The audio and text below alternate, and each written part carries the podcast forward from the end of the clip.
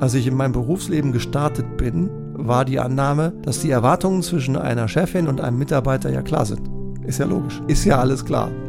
Ich muss echt lachen. Ist natürlich nichts klar. Das ist so lange nicht klar, bis es geklärt wird. Hallo und herzlich willkommen, liebe Leitwölfin, lieber Leitwolf, zur heutigen Ausgabe des Leitwolf Leadership Podcasts. Der Titel heute ist ein ganz besonders spannender, wie ich finde. Druck. Druck als Führungsstil. Wann, wie und wie viel. Ich bin echt mal gespannt, wie du das siehst. Schreib mir bitte mal über jeden Kanal, WhatsApp, LinkedIn, E-Mail, Website, was auch immer. Schreib mir bitte mal, wie du das siehst. Ähm, wie du es auch erlebst. Ja? Druck als Führungsstil. Wann, wie und wie viel.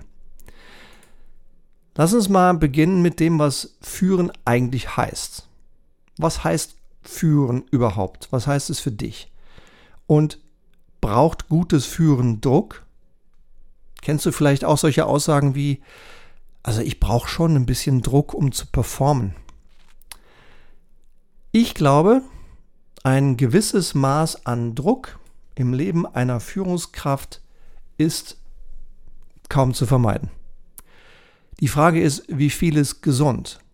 Und willst du Druck als Führungsstil, als Führungsmittel gezielt einsetzen?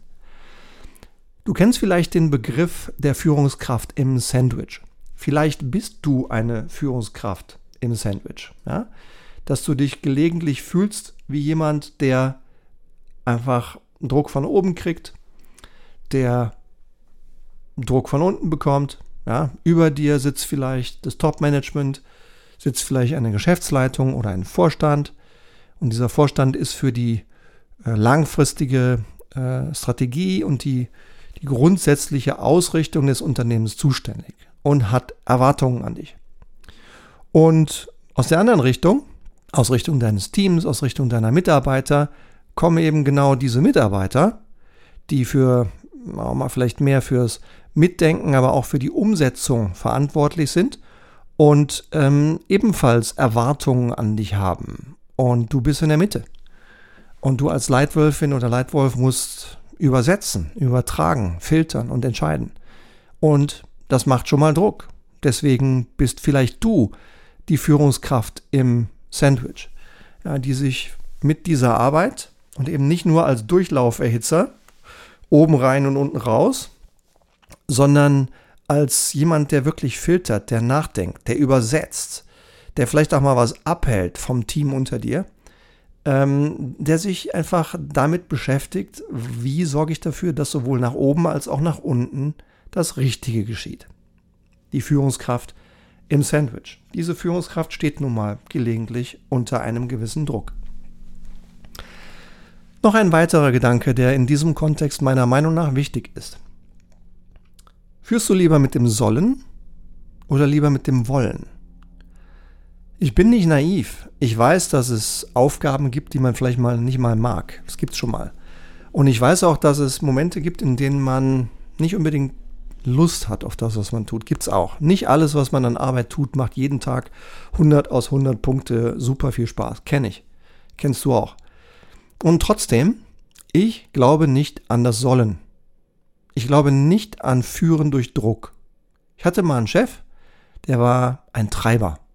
Ja, seine engste Abteilung, die direkt an ihn berichtete und nur an ihn berichtete, war wirklich nicht zu beneiden.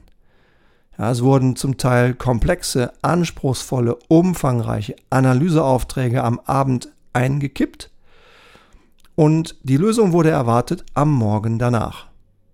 Und zwar nicht nur einmal, sondern mehrfach. Ich persönlich nenne sowas nicht führen, sondern treiben. Und das hat für mich mit gutem Führen nur wenig beziehungsweise überhaupt nichts zu tun. Brauchen wir alle gelegentlich mal etwas Druck? Vielleicht. Der, der Zeitdruck einer Deadline kann schon mal als hilfreich empfunden werden. Aber sollte Druck ein regelmäßiges Führungsmittel sein? Ich glaube nicht. Denn deine MitarbeiterInnen haben meistens Druck genug. Die haben schon genug auf der Platte, jedenfalls in den allermeisten Fällen. Und die machen sich oft selbst schon mehr als genug Druck, weil sie wollen Leistung bringen, sie wollen Ergebnisse bringen. Ja? Wenn führen bedeutet, anderen zu helfen, das Richtige zu tun, dann ist noch mehr Druck oft kontraproduktiv.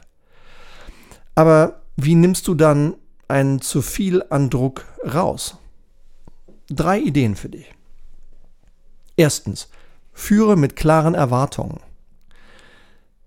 Eine der größten, ich muss immer wieder über mich selber lachen, eine der größten Fehlannahmen, ja, das schwarze Loch der Annahmen, die ich hatte, als ich in meinem Berufsleben gestartet bin, war die Annahme, dass die Erwartungen zwischen einer Chefin und einem Mitarbeiter ja klar sind. Ist ja logisch. Wir haben ja eine Stellenbeschreibung und ist ja alles klar. Ich muss echt lachen. Ist natürlich nichts klar, ja. Ähm, das ist so lange nicht klar, bis es geklärt wird. Ja. Ähm, und deswegen führe mit klaren Erwartungen und glaub nicht, dass sie schon klar sind. Klär sie. Ja grundsätzliche Erwartungen mit allen deinen Schlüssel-Stakeholdern, mit deinen Key-Stakeholdern, mit den Leuten, die von dir Unterstützung brauchen, die die Kunden deiner Arbeit sind, über dir, neben dir und unter dir. Auch die wenigen Key-Stakeholder, die für deine Karriere entscheidend sind. Ja? Ähm, ich finde, du solltest wissen, wer das ist. Und ich finde, du solltest in angemessenem Maße bei diesen Leuten dich darum bemühen, das Image zu haben, das du haben willst. Ja. Und ganz besonders kläre die grundsätzlichen Erwartungen mit deiner Chefin oder deinem Chef. Was braucht sie von dir? Ja. Und sorg in diesen Gesprächen bitte auch für Klarheit, für klare Ziele. Welches Ergebnis, in welcher Qualität, bis wann wird gebraucht und erwartet und sorge dafür, dass wirksam delegiert wird. Egal, ob du jetzt am empfangenen Ende bist und Aufträge, Verantwortung delegiert bekommst oder ob du als Führungskraft Verantwortung an andere delegierst. Delegiere sauber, delegiere klar und coache dann effektiv und gib Feedback. So viel, wie die anderen brauchen, um maximale Leistung bringen zu können. Ja? Also, Punkt Nummer eins, wie du mit diesem Thema umgehen kannst, führe mit klaren Erwartungen.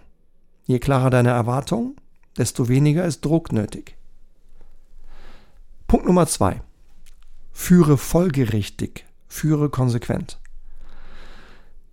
Ich habe schon vor Jahren mal mich mit dem Begriff Konsequenz ein wenig auseinandergesetzt.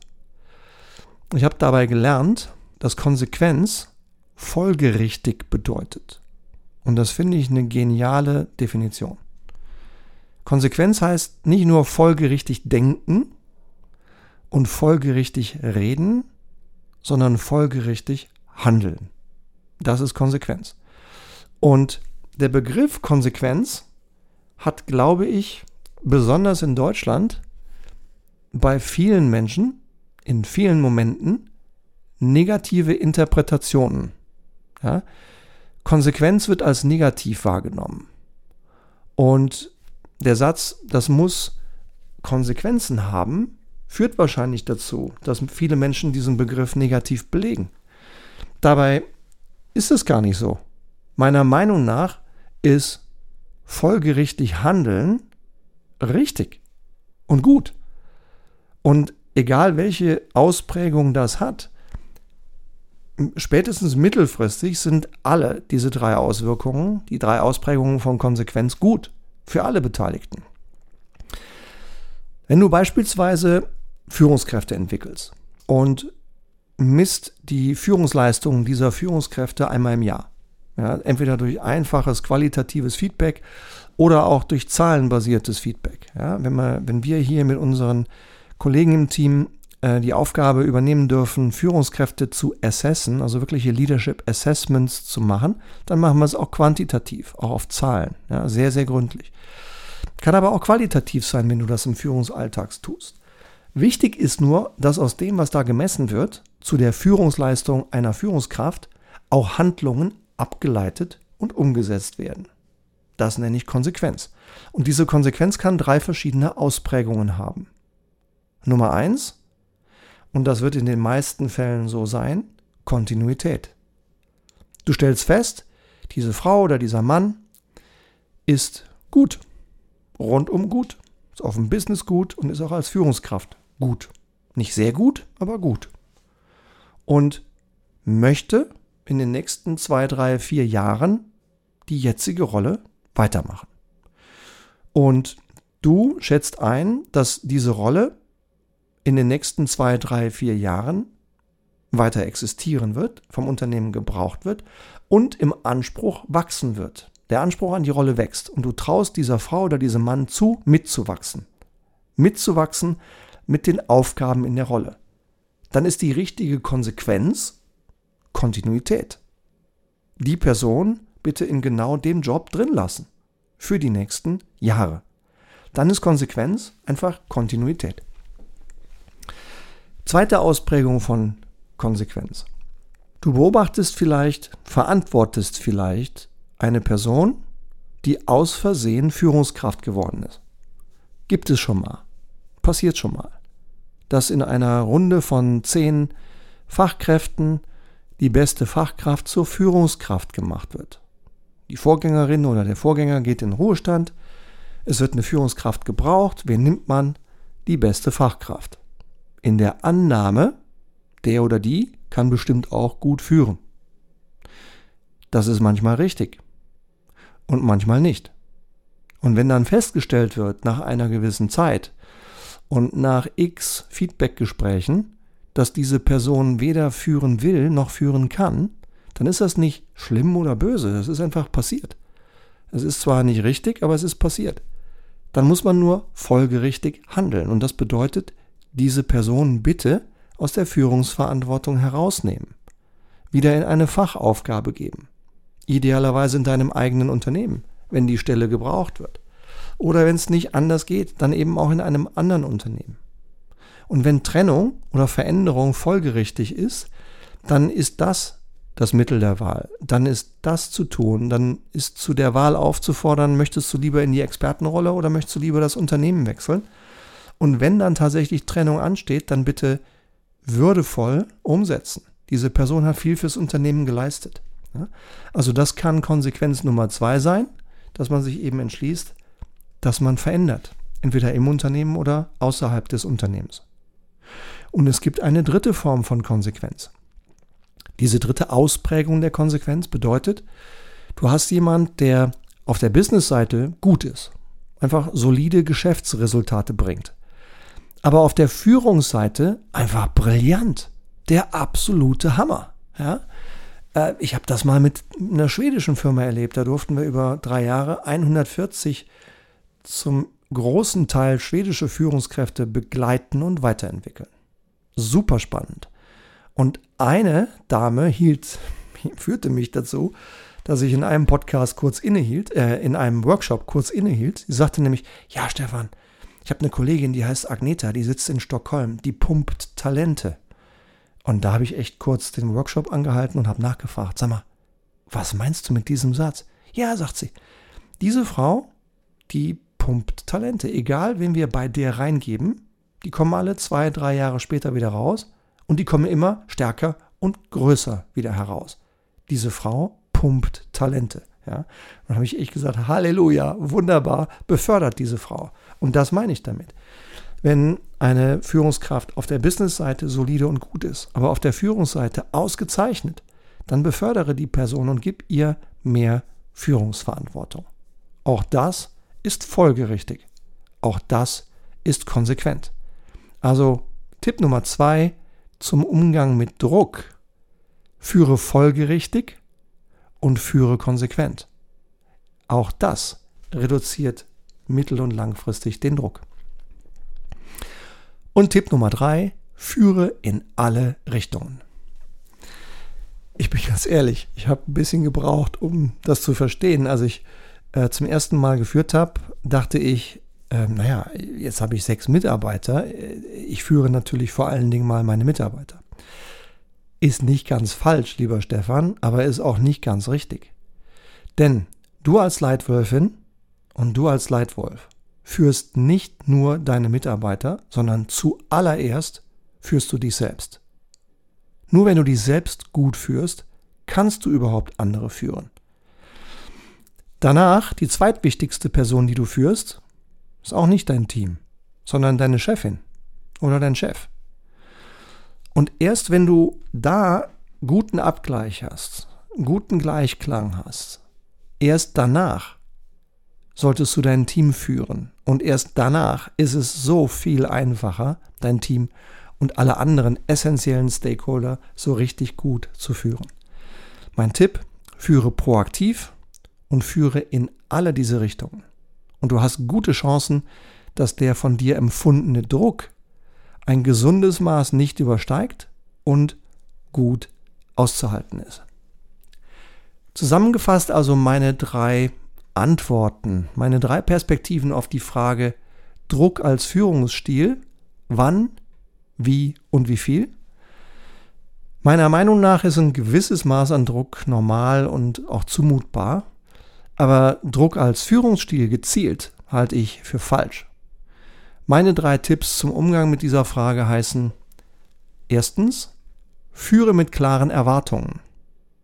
Zweitens, führe folgerichtig führe konsequent. Und drittens, führe in alle Richtungen. Ich hoffe, der Podcast hat dir gefallen und wenn ja, dann seid auch so nett, greift dir gerade mal jetzt dein Smartphone. Ich mache das auch. Ich habe auch so drei, vier Podcasts, die ich selber super gern höre. Äh, ich höre gerne den Tim Ferriss aus den USA und einige andere, äh, die mir sehr gut gefallen. Äh, auch der Podcast mal angenommen, gefällt mir persönlich sehr gut.